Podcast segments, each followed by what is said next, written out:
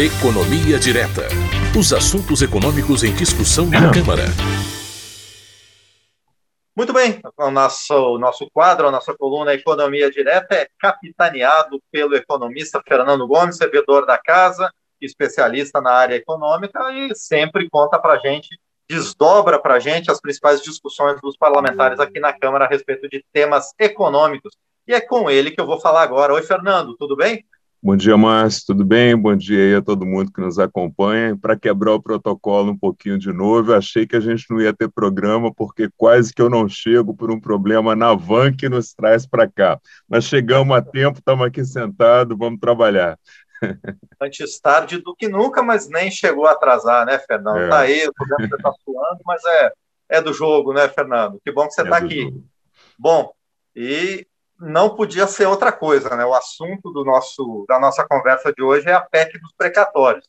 Vem atraindo todas as atenções aqui na Câmara dos Deputados e, obviamente, em toda a imprensa, por conta de envolver a possibilidade de parcelamento das dívidas precatórios, né, que são dívidas é, reconhecidas judicialmente da União junto a contribuintes, mas também é, por conta da flexibilização do teto de gastos que está vindo junto com essa proposta de emenda à Constituição.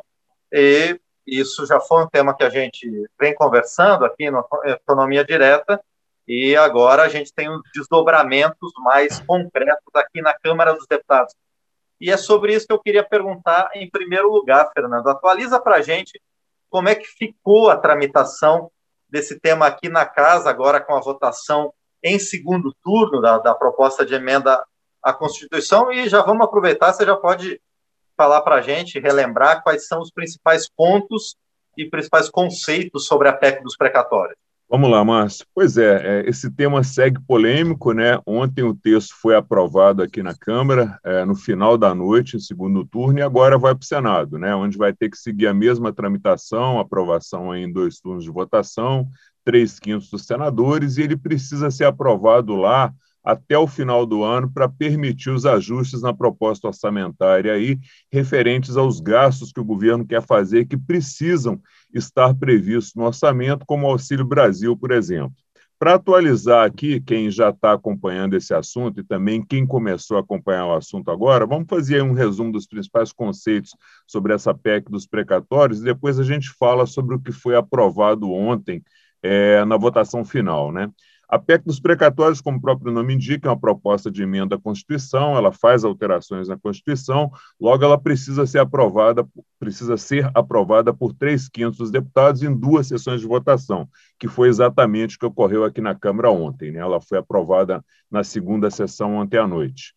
Aprovada aqui na Câmara, tem que passar pela mesma tramitação no Senado, precisa ser aprovada lá esse ano ainda, para valer para o ano que vem e permitir que sejam feitos remanejamentos aí na proposta orçamentária, como a gente já comentou, para incluir os gastos que o governo pretende fazer decorrentes aí da margem orçamentária que essa PEC vai abrir.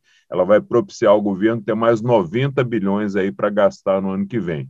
Um desses gastos aí já está amplamente anunciado, né, o Auxílio Brasil, que vai substituir o Bolsa Família e que deve consumir aí 50 bilhões de reais e atender cerca de 17 milhões de famílias.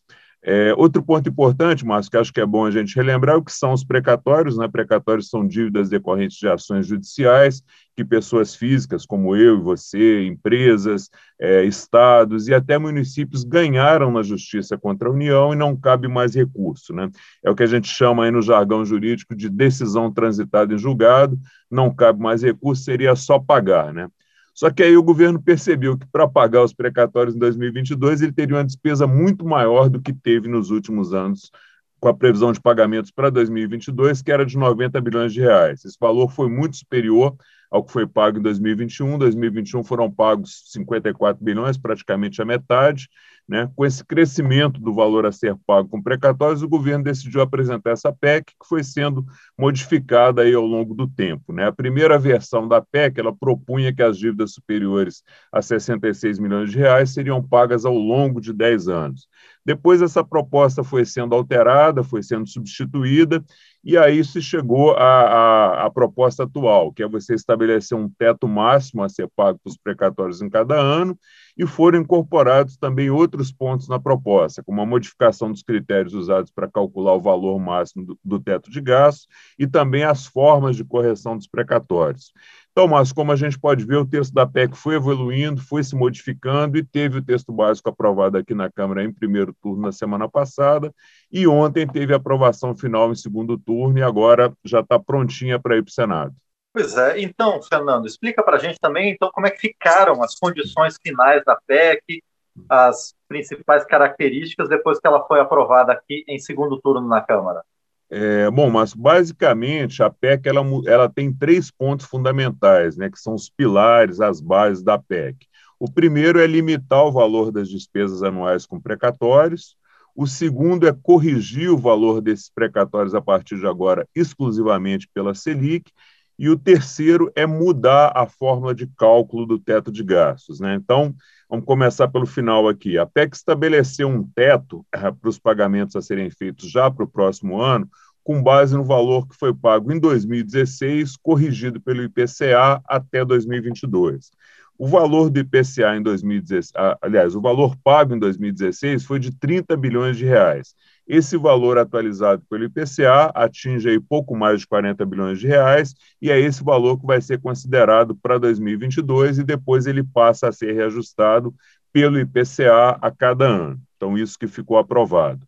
Outra modificação aprovada foi a mudança no índice de atualização, que a gente mencionou no começo, né? Todos os novos precatórios, a partir de agora, é, eles vão passar a ser corrigidos pela Selic. É, e a outra modificação polêmica aprovada foi a mudança na forma de calcular o teto de gastos, que vai abrir uma margem para o governo adicional de recursos. Né?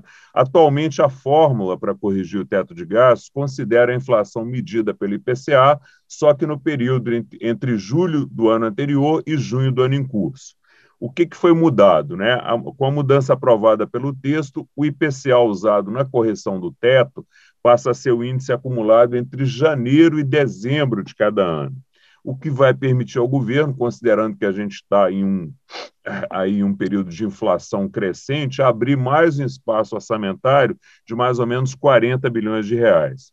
Para aprovar essa proposta, o governo negociou bastante com alguns partidos de oposição, principalmente no no primeiro turno da proposta, uma mudança que foi decisiva, que foi a priorização dada aos precatórios do Fundef, né, que agora vão ser pagos em três anos apenas, 40% no primeiro ano e 30% em cada ano nos dois anos seguintes. Ontem, Márcio, teve apenas um destaque, né, que são as propostas de modificação no texto, que foi aprovado dos 11 destaques que foram apresentados. Esse destaque foi apresentado pelo Partido Novo e ele retirou do texto a permissão que era dada para o governo contornar a regra de ouro diretamente na lei orçamentária, ou seja, poder colocar já na proposta do orçamento a permissão para que o governo possa emitir títulos para bancar despesas de custeio. O que é a regra de ouro? A regra de ouro ela proíbe a realização de operações de crédito exatamente para pagar essas despesas de custeio, que são as despesas do dia a dia aí da máquina pública. Ela só permite que o governo se endivide para pagar despesas de capital, que são os investimentos. Então, a regra de ouro hoje ela só pode ser contornada por meio de créditos suplementares ou especiais com finalidade específica, ou seja, você tem que dizer de forma específica onde é o gasto, de quanto é o gasto, e essa autorização ela tem que ser aprovada em sessão conjunta do Congresso por maioria absoluta de deputados e senadores. Ou seja, era uma tramitação bem mais difícil que tentou se retirar no, no texto da PEC e não foi possível. Então, está valendo exatamente essa regra mais difícil que eu mencionei agora. É, outros pontos importantes que foram aprovados, Márcio. Limite de despesas com precatórios ele vai valer até o fim do regime do teto de gastos, 2036.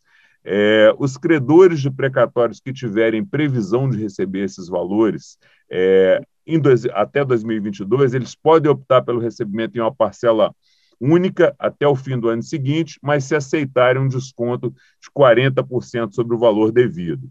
Esses pagamentos com desconto, eles não vão entrar no teto de gastos, eles serão pagos por meio de créditos suplementares. O texto aprovado, ele também retira do limite do teto de gastos os precatórios que forem usados para pagar débitos com fisco, que forem usados para comprar imóveis públicos da União é, que estejam à venda em leilões, que forem usados para comprar ações de empresas estatais em caso de privatização e outras formas aí mais complexas de operações, como a compra de direitos de outorga e de cessão, que são dívidas aí a receber de outros credores. É, esses foram os principais pontos, Márcio, mas tem alguns pontos bem específicos, como os que tratam aí da possibilidade de venda é, com desconto de créditos à dívida a receber pelos governos, que foi chamada de securitização, e também da compensação de débitos já inscritos em dívida ativa da União. São pontos aí bem extensos, complexos, então a gente recomenda que quem tem interesse direto nesses pontos que baixe o texto da PEC aprovado aqui no site da Câmara, câmara.leg.br, e faça uma leitura atenta desses pontos para entender no detalhe aí tudo que a gente comentou aqui e o que não foi possível também comentar. Lembrando, mas para a gente finalizar aqui, que o texto aprovado aqui, todos esses pontos que a gente comentou, podem sofrer modificações no Senado quando a matéria for avaliada lá. Então, de forma resumida, é isso aí. Perfeito, Fernando. Bom, e com certeza a gente vai voltar a falar sobre esse assunto, porque ainda tem a tramitação no Senado, e se houver alguma mudança, o texto volta aqui para a Câmara dos Deputados, não é, Fernando? Exatamente, exatamente. Perfeito. Por enquanto, então, a gente fica por aqui, aguardando a nossa conversa da semana que vem. Fernando, mais uma vez, obrigado e a gente se fala.